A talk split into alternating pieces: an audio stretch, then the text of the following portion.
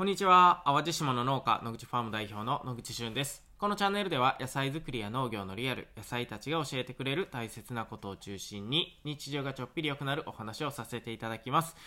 えー、野口ファームのインスタグラムのフォロワーさんが、なんと10万人を超えました。ありがとうございます。えー、10万人ですよ。あのー、ちょっと僕も野菜もびっくり仰天なんですけど、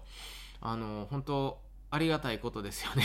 えー、それこそいつだったかな？これインスタグラム始めたのって多分ねもう67年前だなと思うんですけどまあその頃はまああの野菜の写真って結構映えるんであのただただ趣味で撮っては投稿みたいなのを繰り返していただけなんですけれどもなんかこうあれよあれよという間にもう10万人ということで、えー、本当にフォローしていただいた皆様ありがとうございます。まあ、あの野口ファームはですね、えー、まあ、本当に、えー、野菜もたくさんありますし一年中野菜育てているのでね、えー、まあ、結構こう取る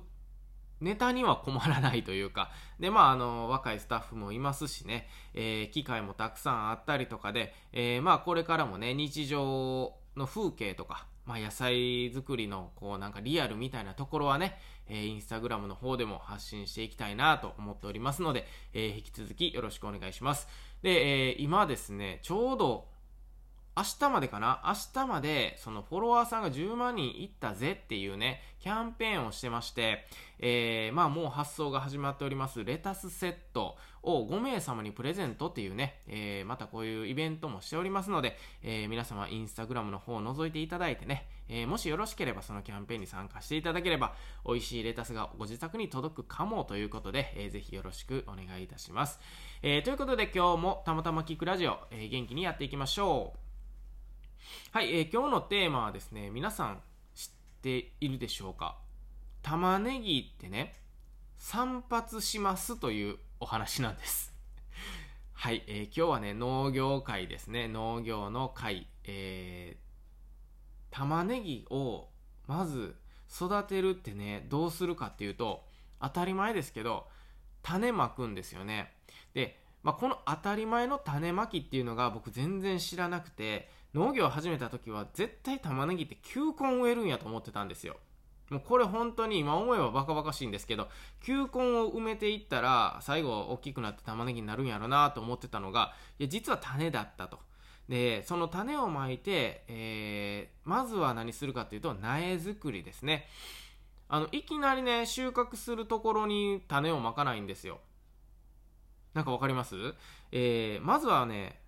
まあ、なんていうかな、保育園みたいな感じでこう子供をこうたくさん集めて、えー、まずは、えー、子供たちを育てるというか、えー、それが苗作りっていうんですけど、えまあ、その苗作りを種をまいてしていくんですね。で、今ちょうど植えようかなとかね、この先もうすぐ植えようかなっていう苗っていうのはね、だいたい種まいてから2ヶ月ぐらいはその保育園に通うわけです。まあ、通うというよりはもうそこに根付いているんですけど、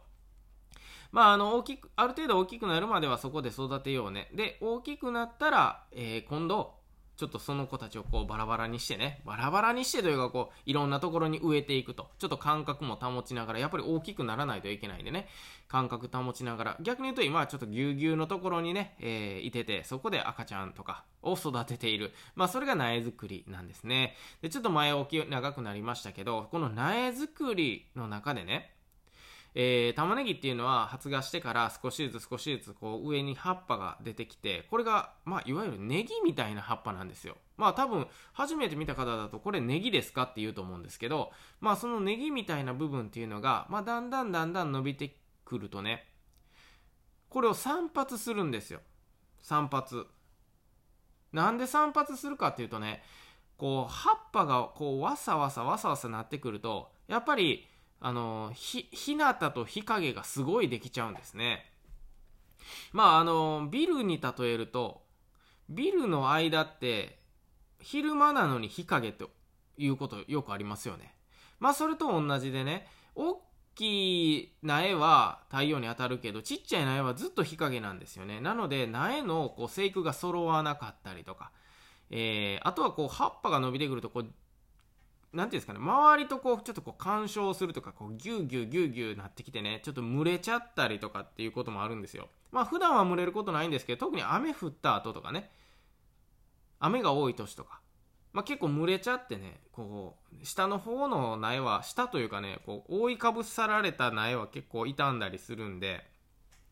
まあそういう意味で長くなってきたら切りますっていうのがね、えー、基本的な苗作りになります。で、まあ大体20センチぐらい伸びてきたなと思ったら、ちょっとこの5センチに買ってみたりとか、5センチですよ。結構短いですよ。えー、買って、えー、だんだんだんだん大きくなってきて、今度30センチぐらいまで伸びてきたなと思ったら、今度は15センチぐらいまで買ってとか、まあちょっとその生育のステージというか、生育状況によって長さっていうのは変えていくんですけれども、この散髪をする機会っていうのがね、実はあるんですよ。で、これバリカンほんま超巨大なバリカンみたいな使うんですね。えー、人間が使うバリカンのおそらく50倍ぐらい、え、そんなないかな？いやでも50倍ぐらいあるかもしれない。それぐらいでかいバリカンをね、